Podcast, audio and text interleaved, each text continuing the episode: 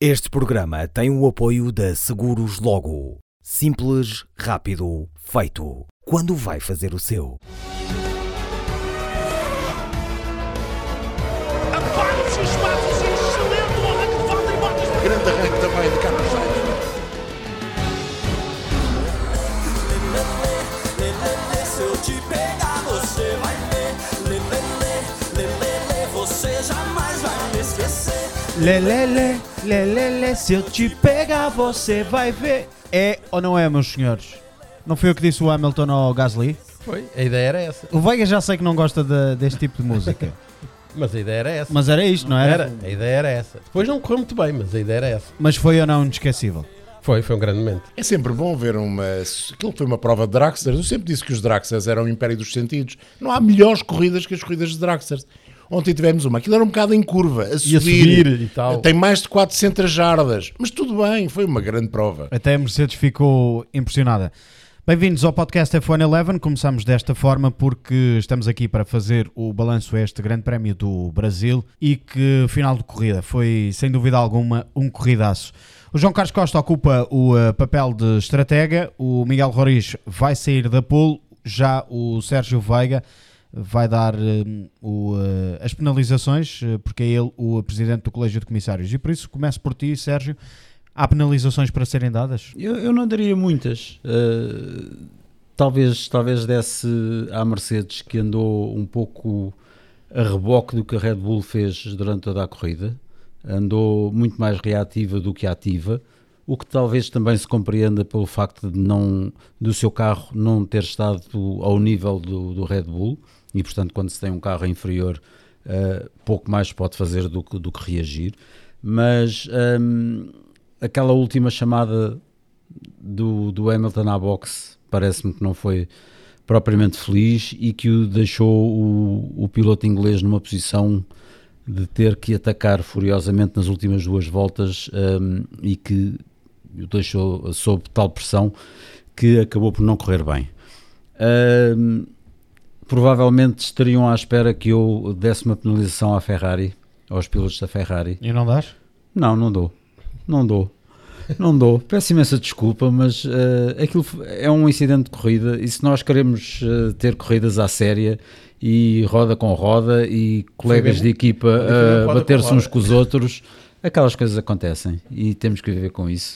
E que estratégia para este podcast? Para falar do Grande Prémio, que foi um dos melhores de sempre e que teve um final fantástico e depois teve um segundo final um bocadinho estranho, que é o pódio mais jovem de sempre da Fórmula 1, com os pilotos, os três que ficaram em primeiro, segundo e terceiro, a somarem 23 anos, 8 meses e uns dias. 23. 23, 23 dias, uh, batendo por uh, mais ou menos dois meses e meio o antigo pódio mais jovem de sempre tinha sido em Monza em 2008, a não terem o direito de subir ao, ao pódio os três, porque a penalização do Hamilton, apesar de ele ter assumido logo o erro e ter dito basicamente que ia ser penalizado, só saiu depois, porque é assim as regras na Fórmula 1 e é isso que é preciso mudar também. Vamos ter que ter árbitro no jogo e o árbitro a tomar É, decisões já, de está, imediato. já está a querer tomar o papel do Sérgio Veiga. Já está a estou querer ter a o VAR, já é o VAR e já é VAR já é VAR, já é tudo. VAR, vamos ao VAR. Está, Quem está a penalizar Ao o, VAR? Quem critica o VAR Ah, o VAR. no futebol Pensei que era para irmos ao VAR. pode eh, olhar para aquilo que aconteceu no final deste grande prémio. Não pode ser. Ah, e depois há outra coisa. Depois dizem que há seis pilotos que estão a ser investigados por causa de terem usado DRS quando não podiam. E afinal, nenhum deles tinha usado. Mas qual é a estratégia para este podcast? Já lá falar vai. desse grande prémio.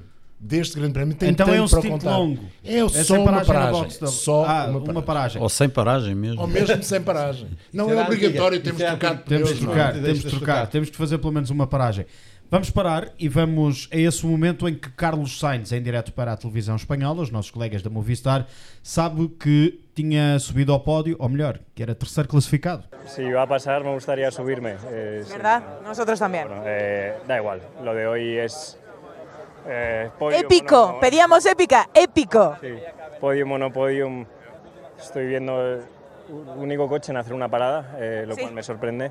Miguel Roriz, eh, Gasly faz um grande prémio fantástico, tem aquela luta nos últimos metros com, com Hamilton. Eh, há aqui um comparativo eh, partilhado pela Fórmula 1 sobre as duas últimas voltas, ou melhor, sobre a última volta de, de Hamilton de, de Gasly. Há uma altura em que Hamilton vai a ganhar, há uma altura em que Gasly está a ganhar e depois Hamilton responde a, a todo o gás.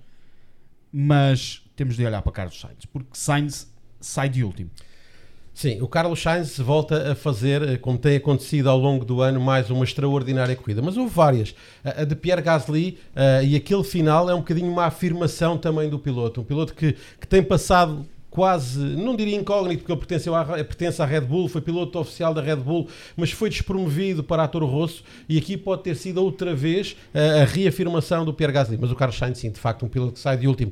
Eh, é verdade que num grande prémio que teve muitas vicissitudes, num circuito em que não é tão difícil assim ultrapassar. Mas com um faz... bye, com um bye do safety car também. Verdade. Coloca em melhor posição. Sim, mas tudo isso fez parte, não foi só ele que colocou em melhor posição, colocou mais gente. Uh, Daniel Ricardo faz também ele outra extraordinária corrida. Houve várias fantásticas corridas e depois houve a de Max Verstappen. E depois aqueles pilotos que nós esperamos que estejam sempre num patamar superior e que façam grandes corridas, desta vez diria que nem por isso. A Lewis Hamilton, Sebastian Vettel, Charles Leclerc, acho que uh, foram um bocadinho ofuscados pela, pela juventude, pelos novos, tirando não o Charles Leclerc que também é muito novo naturalmente, mas Sebastian Vettel e Lewis Hamilton foram um bocadinho ofuscados pelos novos que fizeram de facto corridas memoráveis. Daniel Ricardo que terminou em sexto, Lewis Hamilton caiu para sétimo fruto, ambos eh, levaram uma penalização de 5 segundos. Daniel Ricardo Daniel pelo choque cumpriu ainda Sim, durante cumpriu, a corrida, exatamente. a depois de um choque com Kevin Magnussen, já Lewis Hamilton Eu, rapidamente assumiu que, que tinha tocado em, em Albon e que merecia ser eu, penalizado. afinal tenho uma penalização para Vamos a dar, é o Miguel Roriz. Então, Eu não concordo com ele. Acho que o Hamilton fez uma extraordinária corrida, mantendo-se sempre na discussão da vitória com o Verstappen quando tinha um carro que era claramente inferior. E acho também que o Charles Leclerc fez uma magnífica corrida, eh, em que estava claramente mais rápido que o Sebastian Vettel e que eh, é verdade que o Vettel eh, O ia contra-atacou e o estava a passar, mas nada garantia que o Leclerc não repetisse Ficasse a manobra na, na volta E seguinte e, e na estaria eh, a, a menos lutar um pelo pódio. artificial. Eu nunca achei que ele estivesse. Ele estava perto do Verstappen, é verdade, mas nunca esteve verdadeiramente em condições de discutir Ti- a corrida. Tirando o Verstappen, houve alguém mais rápido que o Hamilton durante a corrida? Durante a corrida. Não. Na classificação acabaram por ficar Não, vários. dur- durante Não, a não, corrida. não, Durante a corrida, houve alguém mais rápido? Não, mas é assim, mas do campeão do mundo espera-se sempre algo mais e acho que faltou ali um bocadinho desse extra. Esse, essa, esse, Eu dou meia penalização a cada um. Pode ser? Não? Pronto. vá. É assim, o o Leclerc de facto faz Pode uma ser. grande corrida, o Hamilton faz uma grande corrida, mas comete dois erros crassos, um forçado, outro não. E o Quando- Leclerc? eh, o Leclerc, o Leclerc fez aquilo que lhe era possível fazer com um carro que desde os treinos se percebeu que em termos de andamento de corrida não ia lá. Mas atenção que há aqui um fator muito interessante e que depois deu aquilo que aconteceu em termos de pneus. Os treinos de sexta-feira, as simulações de corrida foram feitas com a temperatura na pista metade do valor que depois aconteceu na corrida. E foi aí que as equipas, mesmo aquelas que usaram duros, não perceberam que os duros não serviam rigorosamente para nada. De facto, andavam ao mesmo ritmo dos, outro, dos outros, mas com a sua degradação, que era muito maior tanto com os médios como com os macios, acabavam por não servir rigorosamente para nada, como se viu, toda a gente que usou duros não tirou, e Bottas foi o, O Bottas principal fez prejudicado. 11 voltas com Fez duros. 11 voltas e os pneus estavam nas lonas, Rapidamente verdadeiramente. descartou. Não, e estavam nas lonas, estavam completamente sem poder dar mais. Mas, voltando ao Hamilton, o Hamilton comece- comete um primeiro erro a quando da primeira paragem. Ele sabe que a única hipótese que tem é atacar na volta de saída, volta de entrada e volta de saída, mas esquece que depois tem de gerir a energia das suas baterias e gasta tudo. E quando Verstappen volta à pista depois da paragem, que é recorde, mais um facto deste grande prémio muito engraçado, aquela paragem de 1,82 na troca dos macios pelos macios, a primeira de Mas a Red Verstappen, Bull faz duas paragens faz duas praticamente paragens iguais. fabulosas. A Red Bull que já tinha um recorde e tira 6 milésimas a esse Tem- são- recorde. são- Sim, tem sido outro, outro dos fatores deste ano, tem sido a Red São Bull a trocar pneus. Fabulosas, as paragens são fabulosas. Foi à volta 27, e depois não foi? perde um segundo e meio, porque a melhor paragem, linha branca, linha branca, nunca é da Red Bull, é do Hulkenberg, a última paragem do Hulkenberg é a melhor linha branca, linha branca. Perde um segundo por causa daquela, um segundo e qualquer coisa, por causa daquela situação do Kubica e vai para a pista mais atrasado do que é normal. E o Hamilton não se consegue defender na volta a seguir porque não tem, não conseguiu regenerar na volta a sair das boxes e depois não tem. E Uma verdadeira defesa do, do undercut à volta 22. Foi, Sim, foi assim. É, é incrível. Aquela paragem. ultrapassagem é incrível. E depois volta a ultrapassar. O Verstappen volta a ultrapassar Hamilton. E Hamilton é, na minha opinião, meio culpado na última paragem das boxes. O que é que a equipa lhe diz? Deixamos, deixamos esta escolha, tal como tinha feito antes, mas de uma forma diferente. Disse- di- Disse-lhe, faz diferente do Verstappen na segunda paragem. Na terceira diz, deixamos esta escolha. Mas ao fazer isto, esquecem-se que há Gasly e que ele ao parar vai cair para trás de Gasly. Mesmo com uma paragem rápida, mesmo com um delta time de safety car que é metade ou quase metade do delta time da paragem em corrida. E quando se apercebem disso, o James Walls, é, o piloto escolhe e o James Walls, quando vai para lhe dizer não pares, ele já está na linha de entrada das boxes. E a direção de corrida tinha dito desde as notas iniciais que ninguém podia sair da linha branca, ou seja, voltar à pista desde que passasse a linha branca. E é aí que Hamilton fica numa situação complicada. Mas ele acredita, ele acha que, aliás, ele disse-o, acha que aquela decisão, que é dele, em parte, em grande parte, lhe pode dar a vitória, que ele vai passar, ele não se lembra de Gasly, que vai passar Albon, a Gasly até passou com alguma facilidade, passou Albon e depois ainda iria conseguir passar Verstappen. Gasly, é- depois é do primeiro o- safety car, O estava em Gasly, sexto. o Gasly nem, nem, nem chega a ser problema Não, para o, não é, para não o é Hamilton, todo, porque é passado todo. É imediatamente. passado O imediatamente. problema foi o Albon. Depois, há outro erro de Hamilton, que é no recomeço, após o safety car, por causa de botas, em que ele não escolhe a melhor linha de trajetória, trava demasiado o pelotão e ao travar demasiado o pelotão, com a ânsia de travar para poder arrancar primeiro, esquece que aquele lado é o pior para fazer a subida. E Verstappen passa com uma facilidade. Mas, Eu- desde, eu- mas desde cedo se percebeu que os Red Bull, eh, o de Verstappen, sobretudo, estava com um bom ritmo de corrida e que poderia melhor ser carro. uma verdadeira, um verdadeiro calcanhar daquilo, daqueles para, para os Mercedes. Para Hamilton. Sim. Ponto, Foi é, de parágrafo era o melhor carro. Vejam as primeiras 19 voltas da corrida, não a primeira, como é óbvio, mas depois até à volta 19, antes da paragem, Verstappen faz todas as voltas em um 13. Aquilo parece eh, O relógio suíço, quase. relógio suíço. É incrível. Não é que Hamilton também não tenha feito. Fez. Eu concordo com o Sérgio quando ele diz o Hamilton fez os possíveis e impossíveis com um carro que não era tão bom como o Red Bull 33. Foi o carro que dominou todo o fim de semana. Eh, Sempre que foi para a pista mostrou-se extraordinariamente rápido. E só o Hamilton, verdadeiramente, na corrida, é que lhe conseguiu dar luta, tal como Leclerc teria sido o único a poder lhe dar luta na qualificação. E, e mais uma vez se percebeu que os Mercedes, num circuito com mais altitude, voltam a ter maiores dificuldades face aos Honda.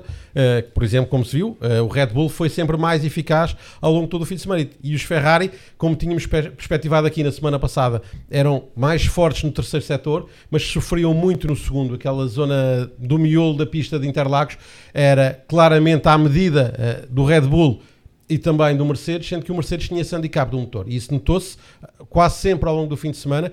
E mais ainda, por exemplo, na, naquele final com o Toro Rosso de Pierre Gasly, porque eh, o motor Mercedes não conseguiu acompanhar o motor Honda do, do Toro Rosso.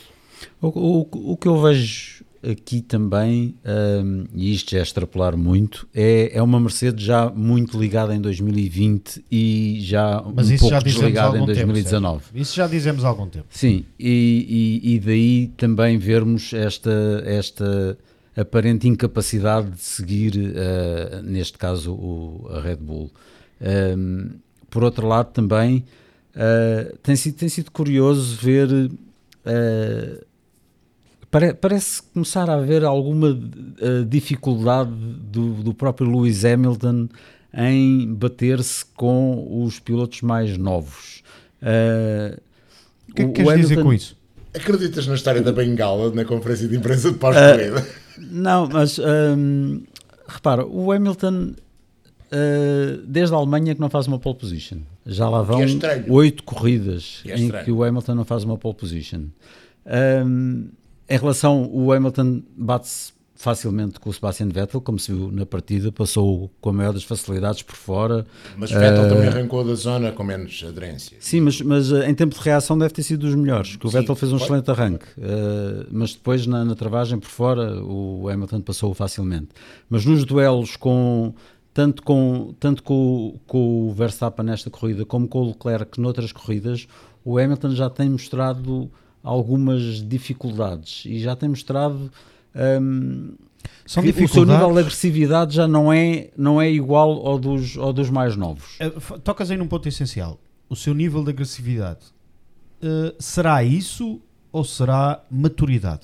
Não, a maturidade, a maturidade já ele tem há alguns anos. Agora, eu, eu outro dia dei por, dei por mim a pensar que, eh, que o, o Hamilton está com eh, 83 vitórias, certo? Ahm, e, e- e com seis títulos, e toda a gente acha que são favas contadas que ele bata todos os recordes do, do Michael Schumacher. Outro dia dei comigo a pensar do, será mesmo assim? Será que ele vai mesmo conseguir bater esses, esses recordes? E no entanto está, está, está, está perto, não é? Achas que 2000 e- Faltam oito vitórias Achas- para igualar. Achas que 2020 Falta um não é o título. ano de Hamilton? Ah, Acreditas naquela versão do tal Bottas 3.0, Eu com esta- um, Max, com- um Max Verstappen 3.0, 2.0, o que se queira chamar? Com esta evolução ah, que a Red Bull Honda ah, fez nesta, nesta segunda metade da temporada, ah, não é tão linear, a não ser que a Mercedes de facto esteja muito, já, muito concentrada a preparar algo A Mercedes de- deixou de- entender uma coisa muito, que tem de trabalhar. bom para 2020. Sim, eu As acho que eles estão a baterias- pensar muito em 2020. Aliás, basta ver, eh, e os testes de pré-temporada, quando lá chegarmos, vai ser o costume. A Mercedes a esconder o jogo, mas eu acho que já há muito trabalho. E que a está Ferrari ser- a ser a mais rápida. que é o costume. eh, Deixar-se enganar ela própria, ou querer se enganar, ou querer vender jornais em Itália. Isto já é futurismo. mas, mas tem sido assim. Como é que foi este ano? Saímos de Barcelona a achar que a Ferrari era. Não quer Não, dizer é que o ano seja todos igual. saíram de Barcelona Todos a não, mas, mas a, op- a opinião pública, que não é quem às vezes está mais por dentro, mas quem olha e dizia para o público em geral, a Ferrari era ah, talvez mais forte. Sim, ia ser 10 a 0. Ia ser para a Ferrari e percebeu-se Tinha os rapidamente. melhores tempos. Mal chegámos à Austrália, percebeu-se logo que, que não ia ser assim. Ah, A questão do- de- da agressividade de, de Lewis Hamilton é dúbia, porque ele, a forma como ele ataca a Albon é de. A questão da maturidade, ele vê ali o buraco, é tipo, é a oportunidade e tem que ser já porque tem que ter tempo para ir buscar ou, ou tentar ir buscar o foi Max ser bem Verstappen. agressivo, foi ser mais goloso do que agressivo. Foi tudo, tudo ao pote, ter querido logo ao mel para ter É. tempo para ir buscar Verstappen. Eventualmente, poderá ser essa a Vamos, vamos lá ver. Pensem assim: Hamilton teria tido um comportamento diferente se a primeira parte do campeonato não tivesse tido tantas vitórias, tantas dobradinhas para a Mercedes. Normalmente diz que os campeonatos ganham-se na, na, na primeira metade. Ao contrário do que é habitual com Hamilton, que ele normalmente, nos últimos anos até tinha ganho na segunda metade, Sim. depois das férias. Desta vez não veio com essa motivação extra depois das férias. Estava Obviamente quase resolvido. Também é assim. estava quase resolvido. A primeira metade do ano foi de tal Acho maneira que é forte. cedo demais para eh, começarmos a pensar que Hamilton já é o Hamilton, não é o Hamilton 2.0 ou 3.0 como o Bottas quer ser, que é o Hamilton 0.5. E acredito que é preciso pensarmos que a Mercedes já está de facto a trabalhar para 2020. É muito interessante aquilo que a Mercedes disse para explicar a falta de competitividade em, em altitude, que tem sido evidente nos últimos anos, eh, tanto no México como na Áustria, como aqui em Interlagos, apesar das vitórias em Interlagos, Um, e, e a explicação do compressor, que eles tiveram de fazer uma opção em ter um compressor que desse para ser muito competitivo na maior parte das pistas que são a mais baixa altitude, mas que não conseguem pôr a rodar mais rápido nas pistas de alta, de alta altitude eh, para contrariar o ar rarefeito. Acho que é uma boa explicação e acho que o James Allison, a determinada altura, deixa ali eh, escapar duas coisas. Deixa escapar que serão esses os enfoques para a próxima temporada. As baterias, que o aumento de peso só favorece a Mercedes, já falámos disso, e talvez também a nível turbocompressor. Acho que é cedo demais para descartar já a Mercedes. De qualquer forma, atenção, esta onda, esta Red Bull, mostraram aqui, como em outros grandes prémios, que com um bocadinho mais de jeito, e aqui o jeito comado, com um bocadinho mais de fiabilidade, com um bocadinho mais de gestão, vão lá. Quero eh, voltar a centrar atenções neste Grande Prémio do Brasil, o penúltimo da temporada, e quero centrar atenções no duelo entre Charles Leclerc e Sebastian Vettel, que são, eh, já foram chamados eh, Maranello, e vamos recuperar as declarações dos dois logo após o final da corrida. Uh, very disappointed. On one hand, it was a great race before that, but yeah, I can only remember what happened at the end. So uh, very disappointed today. Talk us through the incident. You made a great move down through into turn one, and then uh, when did you feel the hit? Uh, then I think I, I left a small space for, for Seb then on the outside. Well, actually, I thought he would go on the inside, but he went on the outside. Then I was aware he was on the outside. I kept my line, and then we've had a, a contact a little bit later on. Well, I think the point is that it ended both our races, so uh, obviously that's bitter for the team. Do you think you were left enough room to get by? Yeah. Declarações ainda à quente dos dois eh, pilotos da Ferrari. Já sabe que o Mattia Binotto Chamou os seus uh, dois pilotos esta terça-feira a Maranello. A hora que estamos a gravar este podcast ainda não há quaisquer novidades quanto esta, um, a este encontro entre os homens da Ferrari.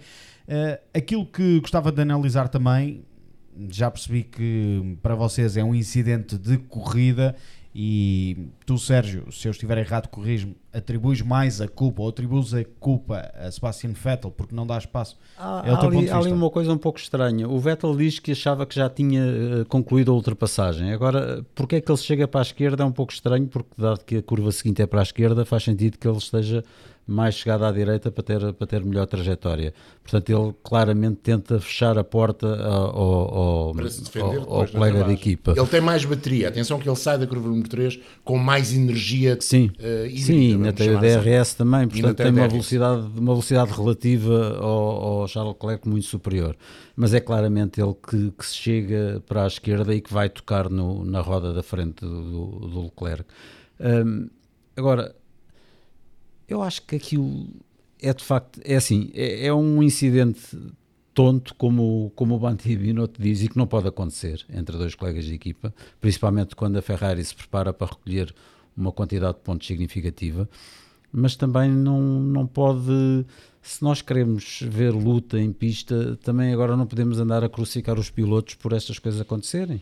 Estas coisas vão continuar a acontecer. Que é um bocadinho um azar porque, obviamente, aquele toque, já vimos toques muito mais fortes, mesmo nesta corrida, vimos incidentes muito mais fortes, porque aquilo é um toque, no fundo, Hamilton com, com Albon, por exemplo. por exemplo. Mas ali é um toque de jante com jante, e assim que tocam, imediatamente o carro de Leclerc fica com a suspensão partida e o de Vettel Sim, rebenta é, o pneu. Mas é mais de 300 km por hora. Sim, é. exato.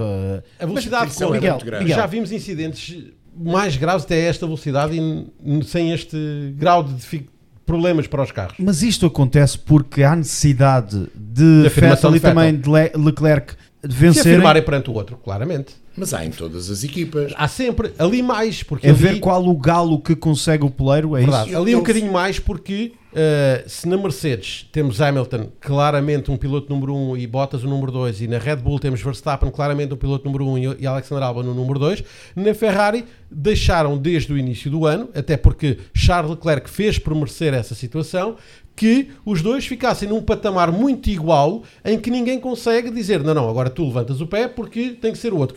Tentaram uma ou duas vezes fazer isso e permitir que a Sebastian Vettel fizesse melhores resultados, mas Charles Leclerc uh, meteu os pés à parede e não achou muita graça, porque de facto, ao longo do ano, se olharmos, uh, a época de Charles Leclerc é globalmente melhor que a de Sebastian Vettel. E Vettel tem está... dias, tem dias. Eu disse globalmente, obviamente que uh, no global da época, eu acho que a época, a temporada de Charles Leclerc é mais, é mais efetiva, é uma época melhor, mesmo em, em qualificação, então uh, não podemos, acho eu, comparar. Uh, e portanto é Vettel que sempre que pode a tentar meter o pé em cima de Charles Leclerc e tentar afirmar-se perante o seu colega de equipa e perante a equipa. E mais uma vez, uh, não correu bem. Gostava de voltar ao pódio, uh, porque... Deixa-me só dizer uma coisa da Ferrari muito rápida. Eu só pergunto, chamam os pilotos a Maranello e alguém vai chamar o Matia Binotto, só se for o Enzo Ferrari, mas acho que devia. Porque a decisão de, de, de, evitar estas coisas passa também pela direção de corrida. E em causa está o terceiro lugar no campeonato. E isso prova que a Ferrari nem quer saber do terceiro lugar do campeonato de pilotos. O que lhe interessou ser, foi ser segundo nos construtores porque eh, de facto o que, o que aconteceu foi os dois perderam para Verstappen e Verstappen agora precisa apenas de um terceiro lugar sem voltas mais rápidas para ele ou para Leclerc para ficar com o terceiro lugar no campeonato. É pouquinho o terceiro lugar no campeonato, é, mas para a Red Bull é muito importante ser, ser terceiro. Se calhar é mais importante para a Red Bull que para a Ferrari e Binotto deixou, Sim, ele foi o primeiro a, a dizer. Ferrari, a Ferrari nessa coisa de campeonatos é uma equipa de on-off, ou ganha ou perde. Ou perde, não, pois, é, exatamente. Deixou-os lutar. Se os deixou lutar, agora não precisa de os chamar à razão. Aconteceu, eu concordo com o Sérgio, aquilo é um incidente de corrida, com mais culpas para o Leclerc, muito mais culpas. Para o Vettel. Para, para o Vettel, com muito mais culpas, sim senhora. Mas é um incidente de corrida. Agora, esta exposição pública é incrível, porque a imprensa italiana, que é sempre tão crítica quando as coisas correm mal, hoje até se comportou muito bem. Uh, bateu, mas bateu pouquinho.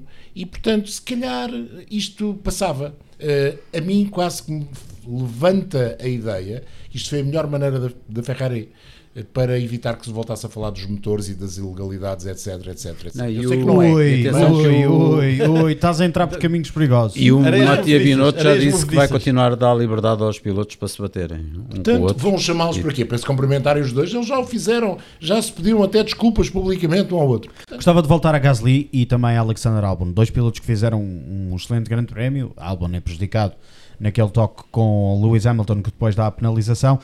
E gostava de recuperar este momento emocionante para Pierre Gasly.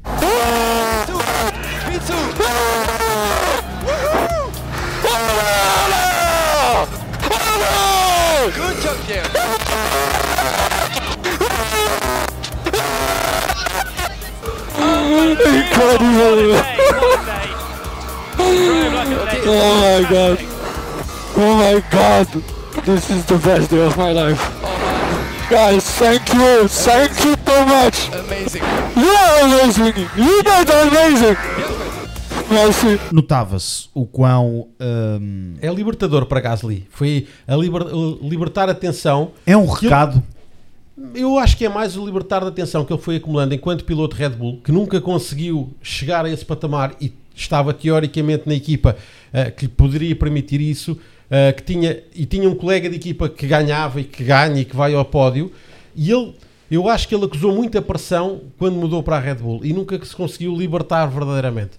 E agora, na Toro Rosso, com os holofotes um bocadinho menos em cima dele, consegue eh, exprimir melhor o seu talento. Porque eu acho que Pierre Gasly, se formos olhar para a carreira, nunca foi um piloto de vitórias. Ele passou uma temporada de Fórmula Renault 3.5 em que não ganhou corridas. Ah, e lutou pelo título ah, até à última corrida. Porque foi sempre muito regular. E na Red Bull ele não conseguiu os pódios que estava habituado a conseguir. Ah, e por isso, essa libertação foi mostrar à equipa que ele é capaz, que está de facto com capacidade para tal, que tem talento para isso e sobretudo porque lhe tiraram, tira-lhe a pressão, liberta-o desse ónus de nunca cheguei ao pódio, agora já está resolvido, vamos ver daqui para a frente como é que as coisas vão passar. E aguentou e de que forma? Aquela pressão de Lewis Hamilton. Foi, e foi interessante, foi um grande momento, fez-nos arrepiar a todos, trouxe a Fórmula 1 outra vez para um, para um patamar que raramente deixa de estar, mas esta foi uma corrida, eu disse isso no, no comentário pós-corrida, foi uma corrida de 8,80 e depois teve um final de 800. E a Fórmula 1 sempre foi isso, de vez em quando deixa-nos completamente em desespero porque não se passa nada. Sempre foi assim, desde os anos 50.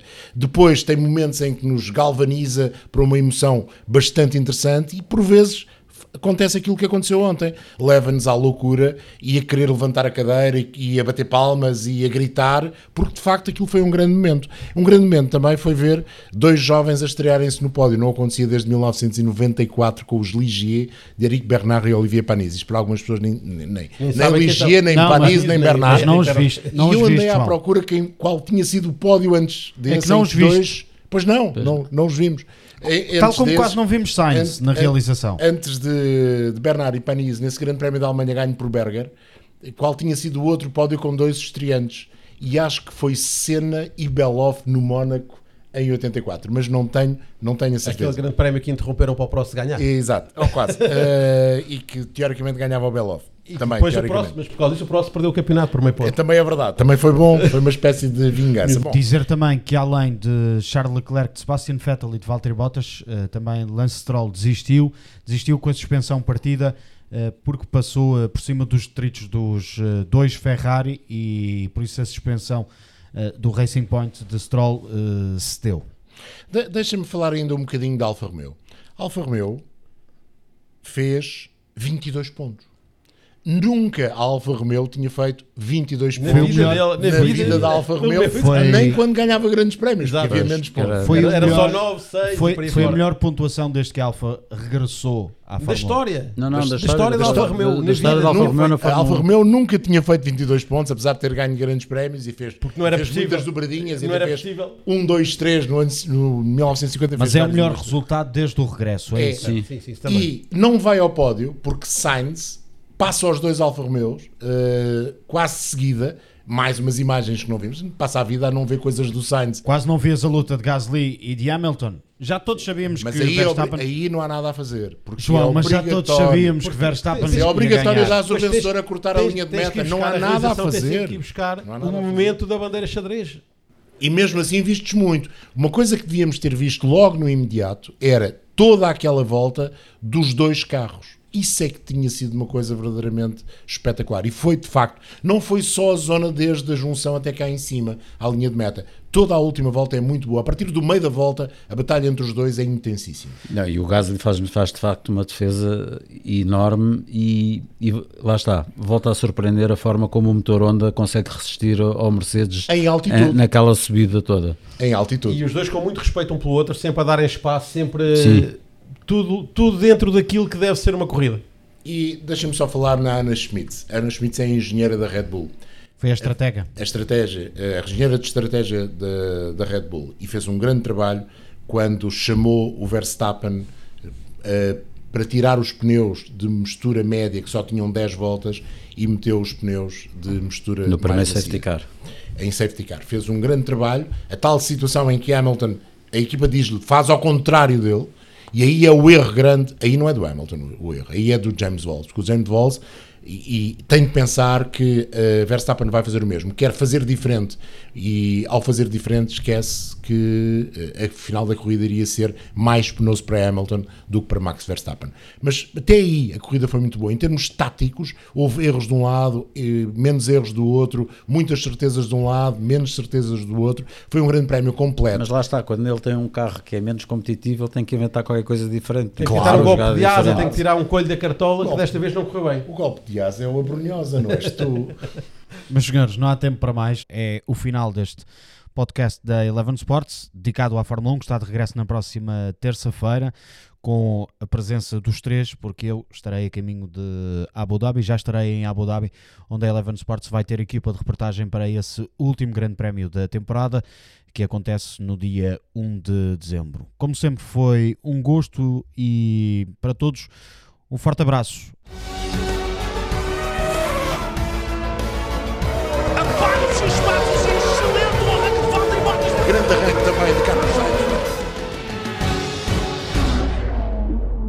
Este programa tem o apoio da Seguros Logo. Simples, rápido, feito. Quando vai fazer o seu?